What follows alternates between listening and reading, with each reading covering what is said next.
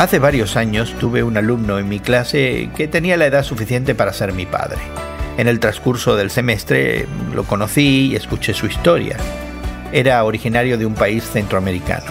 Cuando era adolescente, se vio obligado a huir de su hogar cuando los grupos insurgentes subieron al poder. Durante el breve gobierno de este régimen, muchas personas fueron asesinadas, incluso varios miembros de su familia.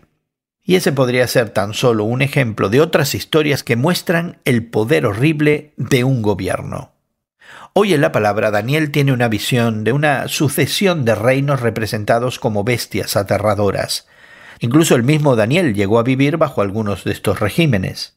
Por ejemplo, durante la vida de este profeta, Nabucodonosor destruyó Jerusalén. Daniel también vio a los persas conquistar a los babilonios. Desde una perspectiva humana, estos grandes imperios parecen todopoderosos.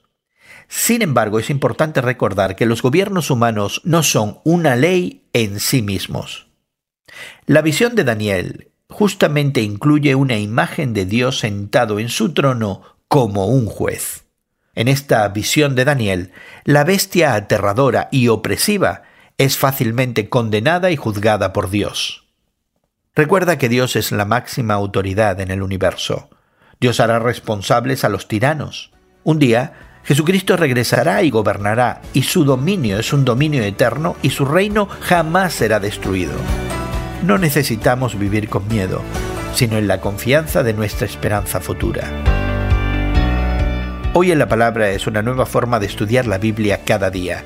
Encuentra Hoy en la Palabra en tu plataforma de podcast favorita. Más información en hoyenlapalabra.org.